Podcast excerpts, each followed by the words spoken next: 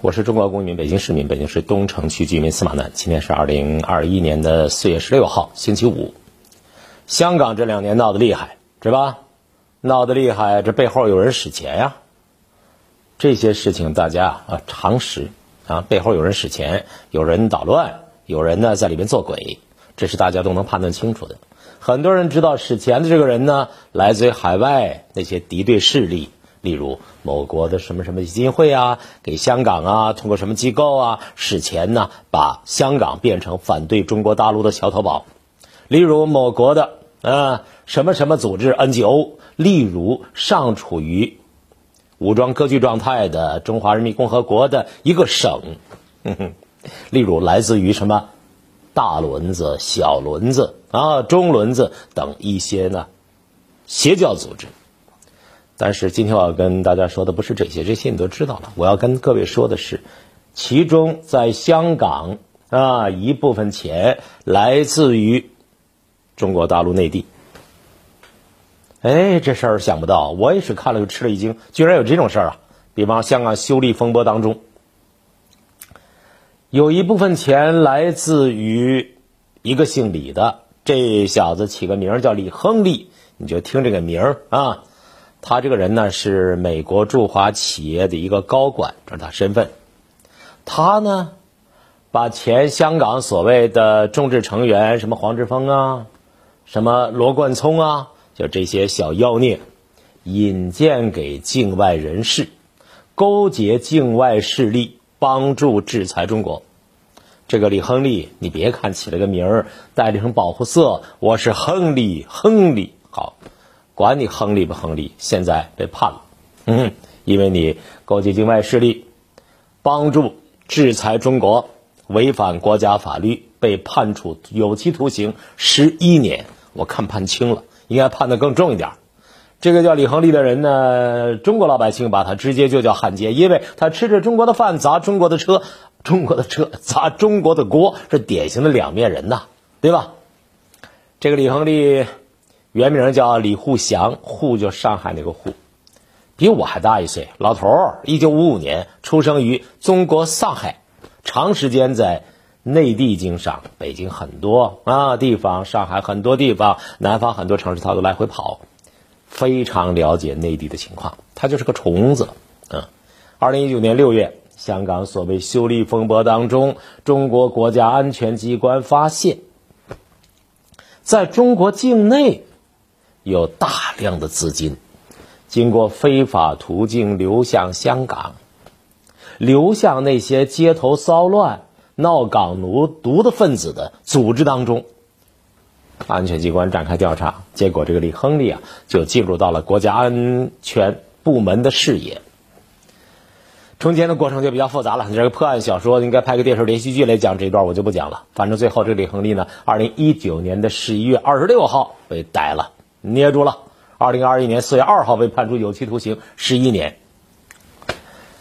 国家安全部门的通报，关于这件事通报当中呢，说这个李亨利啊，他长时间向敌对分子，呃，香港这帮敌对分子提供大量的资金，一是时间长，二是资金大量。他自己呢，直接勾结境外的反对势力，插手香港事务，资助危害中国国家安全的犯罪活动，直接是资敌呀！这就叫过去资敌呀。这小子本来就不是啥好人，你知道吗？这他底儿啊，这人一出了事儿之后，底儿底儿被抄了。一看这小子，国家安全局啊，广州国家安全局说了，说这个李亨利啊，上个世纪八十年代。就干一些丢人现眼的事儿，什么丢人现眼的事儿呢？引诱妇女卖淫。那李恒利啊，在上海搞诈骗活动，两次被抓，两次被公安机关处罚，就因为这事儿，就是因为人民政府不让他引诱妇女卖淫啊。不让他这个搞诈骗，于是他就恨人民政府，恨人民政府，恨呢办案的有关方面，恨这个中华人民共和国政府，于是开始怨恨中国，所以呢，他开始干这个事儿。但这个人的，脑子他并不是很简单的脑子，我恨你啊，我就明目张胆的，我骂你，我恨你，我直接反对你，不是。这个人后来思想又有一个过程，他后来呢受到西方的某些组织机构的影响。对西方的制度产生崇拜，说哦，人家那边，人家那边什么叫卖淫呢？人家随便人怎么都可以，那才叫解放，那才叫自由的生活。于是产生极度崇拜，只要是对中国不利的事儿，啊，他就不遗余力的支持。但是呢，这个人呢，他有一种巧妙的隐蔽的手段和能力，他呢接触内地的那些官员，啊，接触官员有用啊，接触官员要拿资源呢。他又表现出非常爱国、虔诚爱国，说到爱国眼泪巴叉的。嘿，好多好多人后来一听说这人是间谍，这人是不可能啊，他很爱国呀。我接触的时候确实很爱国，但是你知道，他表面爱国、光鲜的外表下面，底下却是深刻的、病态的、反华的歇斯底里。这两面人，我告诉你还真多。我今天早晨起来，我看那一条消息啊，看那一条消息。我说，我说，我说，这个，这个，这个，这个，这这种两面人呢，太可怕啊！你大陆有很多，我我呃，我忘了名字了，叫什么名字？一个台商，原来在北京啊。这个台商后来我听说他也被抓了，原因是什么？原因是他在大陆呢是一种面孔，回去之后又一孔面孔，而且呢在两地之间呢干一些鬼鬼祟祟、见不得人的事情，最后呢被国家安全部门就给拿了啊！有一段时间不是抓间谍吗？抓了好几百个间谍。那台湾你说派那么多特务、派那么多间谍来干嘛呢？对不对？来了就被抓了。有些人就是两面人，还有一些人可能不是特务，但是呢，他在大陆说爱国的话、统一的话，然后呢，在大陆挣钱，可是呢，回到台湾，他干嘛？投票给蔡英文。所以像这种两面两面人呢，必须把他们真面目暴露给世人，不能让他，咱这又不是演艺圈的，你不能没完没了表演的，对不对？你这个表演也太过了，生活当中表演，你这个太过分。给大家看张照片。这个面孔怎么样？帅不帅？啊，哎呦，美男子啊！嘿，生活照，这小猫，你看这美男子，对吧？这人认识不认识？认识吧？我也认识。嗯，我呢，最早认识他的时候呢，我当时就有个念头啊，我有个想法，是吧？我有一个想法，我说在赵文轩面前呢，其他的男男人连一个显得平常的机会都没有。嗯，见了赵文轩之后，我算领教了什么韩子高啊，是吧？魏界啊，什么王羲之啊，这种古代美男子刷脸到底怎么回事儿？你们刷脸，其他旁边那些，他旁边那些平常的男子，那简直是一种猥琐状。差不多二十年前啊，有一次我参加一个大型的文化活动，那赵文轩去了。啊，去了好多什么所谓名人。后来我跟赵文轩还有一些人呢，我们就人家安排在一个陕西嘛旅游大省，好多地方去旅游参观。我跟这个赵文轩参加活动啊，所到之处，女观众总是发出尖叫声，红着脸抢着跟他合影。哎呦，那个幸福啊，那个激动啊，洋溢在脸上。我知道他是演员，我知道他演过戏。但是我不知道他在女人当中有这么好的人缘儿我大小也算个三流名人，对不对？三流名人司马南，从头到尾，只有个别老太太问，看我眼熟，说你是不是那个司什么打打假的？你还打假吗？好家伙，还不错啊！从头到尾还有个别老太太认出我来，有一个红透半边天的学者，嗯。红头半边天是后来的事儿，当时他不出名啊，没人认识他，从头到尾没有一个人认识他。哎，这是我亲身经历的事儿。赵文轩，最近不是有《大宋宫词》播出吗？二十多年前，《大明宫词》也被拿出来了，《大宋宫词》两个片子一比较，这两片子都是著名导演，女导演李少红导的。赵文轩呢，从唐朝的美男子薛绍，啊，变成了宋朝的秦王。这个人他经历很独特。九二年的时候，他三十二岁辞掉空少，空中少爷啊，空城，跟李安拍了一部电影，叫合作叫《喜宴》，而后演什么也是男女啊，红玫瑰、白玫瑰呀，大明宫词啊，所有的人都对他有个印象，叫做谦谦君子，温润如玉。大部分对赵文轩的角色印象是这样。角色印象是这样，但私底下赵文轩怎么样？谁知道啊？他自己说：“他说你把我想成那样，我非要做一个相反的样子，让你瞧瞧，我不是你们想象那个样子。你们在角色当中看到我是谦谦君子、温润如玉，其实我不是。哎，他还真不是。我就在录节目之前，我才看到这个赵文轩。我本来对他的印象也是啊。”啊，谦谦君子，温润如玉，至少是啊，很受妇女的欢迎。呵 呵但是我刚才有个网友发个东西给我，说司马南，你怎么能发这个人的照片呢？这个人反对毛主席，而且语言极其恶毒。我一看，过分呐，赵文轩，我必须说，你很过分呐。你用这么恶毒的、下流的、仇恨的、病态的语言辱骂中华人民共和国的开国领袖毛主席，就这一条，我觉得你至少两种可能：一，没脑子；二，应该打破你的脑子，混账！辱骂开国领袖毛主席，我告诉你，对毛主席什么态度？这件事儿啊。是对一个人的灵魂、道德乃至良心的最起码的检验。骂毛主席不但是个认识问题，不但是个仇恨问题。我告诉你，你是自己的脑子出了问题了。这个脑子应该打破。今天对毛主席的态度是检验一个人有没有良心的重要的标志。赵文轩，你还在大陆挣钱，你居然还有这么恶毒的语言，太过分。还说这个李亨利，李亨利二零零九年呢，曾经向杨某人啊，杨某某，这个杨某某，直接跟他说，说是你们干这事儿啊，我可以出钱呀，啊，我可以出钱。这个杨某某，大家是不是觉得有点眼熟？杨某某三个字儿，杨某某是不是有点眼熟啊？对，就是你们眼熟的这个杨某某，就是过去在网上。咒骂司马南，写长篇文章咒骂司马南，跟司马南摆老资格的这个杨某某，他曾经很活跃，写书。哎，有人可能不了解这网上意识形态斗争的背景，说司马南，你一个半大老头退休，傻乎乎的胡同串子，人家杨某某、李亨利这么大、这么高家、高大上的人物，人家会骂你吗？是。他确实是骂了我，但是我这个人呢不起眼儿。他骂我呢，仅仅是因为不是私敌啊，不是私仇，是因为司马南呢多年来一直公开的表明，我拥护中国的根本的政治制度，党领导人民依法治国的中国的根本的政治制度，人民当家作主的这个制度，工人阶级领导的农以工农联盟为基础的人民民主专政的这个根本的制度不能变呐。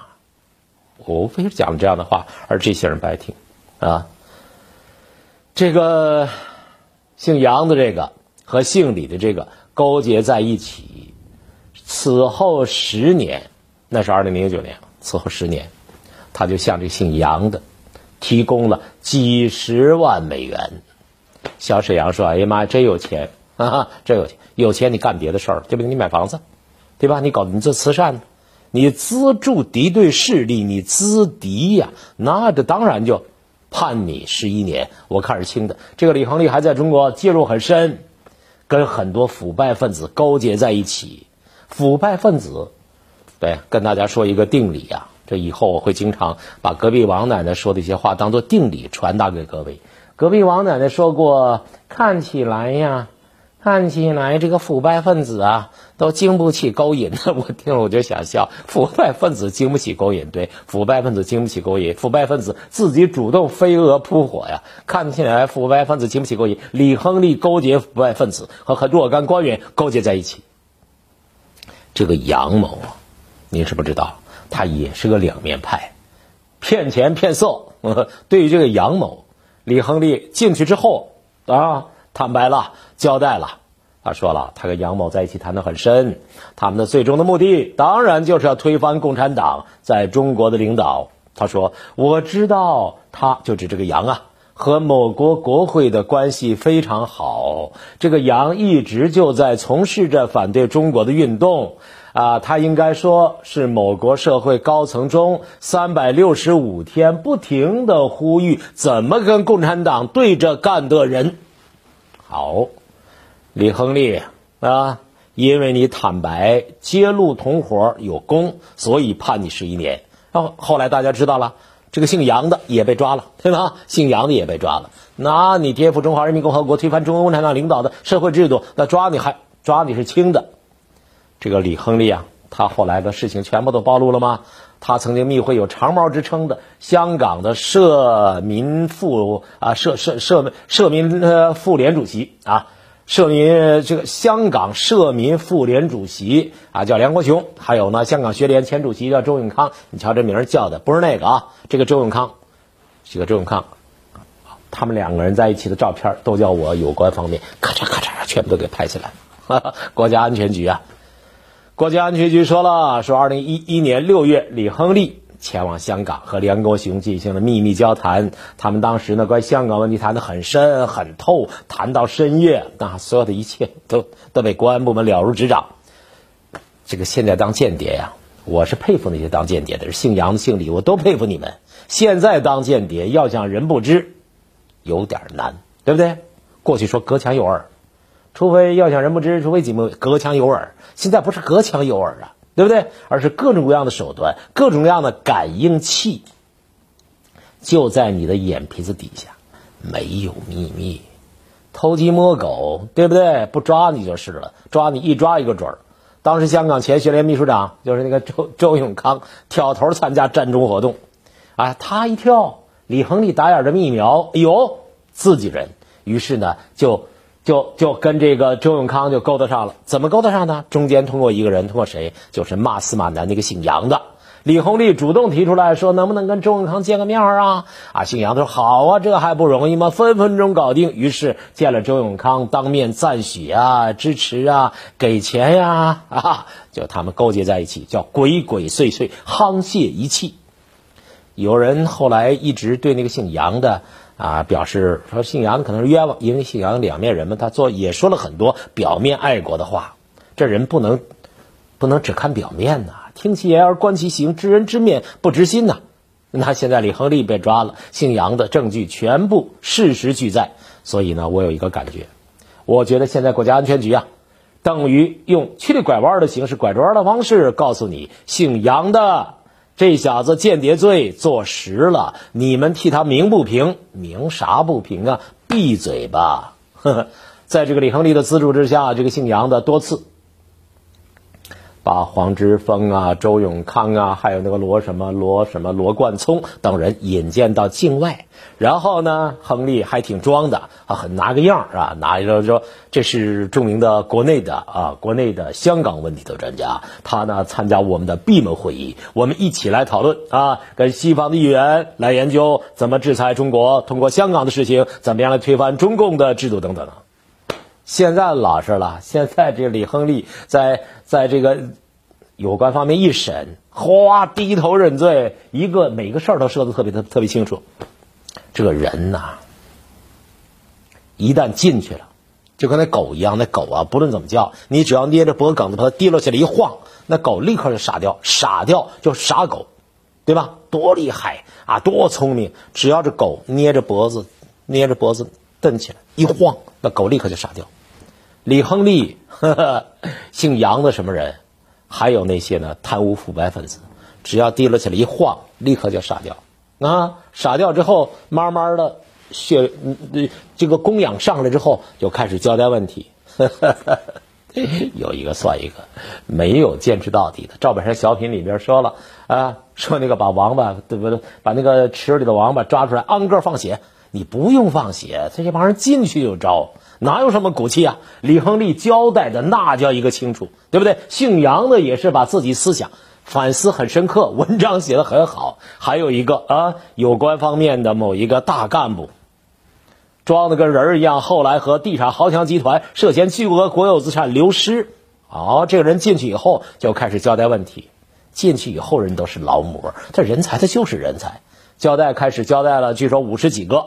五十几个啊，什么女人和他有什么什么关系？有名有姓，那全都给和盘托出。最后反省没几天，组织那管教，我有情况要汇报，汇报什么？又弄出，又写出两个女人的名字来。你瞧，精英啊，记忆力好啊。哈 哈好了，差不多说到这儿了。这个告诉各位，那现在呢，这个李亨利被抓了。李亨利被抓了，这件事情是在第五个国家安全教育日这个时候呢，我们媒体把它披露一遍。现在我们整个国家安全问题非常非常重要，我们要强调国家总体国家安全观，那统筹安全啊，传统安全、非传统安全。为什么呀？因为是有人要有有人跟我们过不去啊，所以四月十五号全民国家安全教育日。过去我们以为抓间谍、抓特务、抓抓台底儿是吧？抓叛徒。都离我们老远，都在电视剧里边。现在哪想到，它就在我们的周围啊！所以国家安全距离日常生活不是很遥远，而是呢就在我们的生活当中。大家都要提高警惕啊！以后像赵文轩这种事儿，我也得小心。二十年前我对他的印象是啊，谦谦君子，温润如玉。谁想到他在网上那么咬牙切齿、面目狰狞？赵文轩，我算认识你了。感谢收看本期节目，下期见。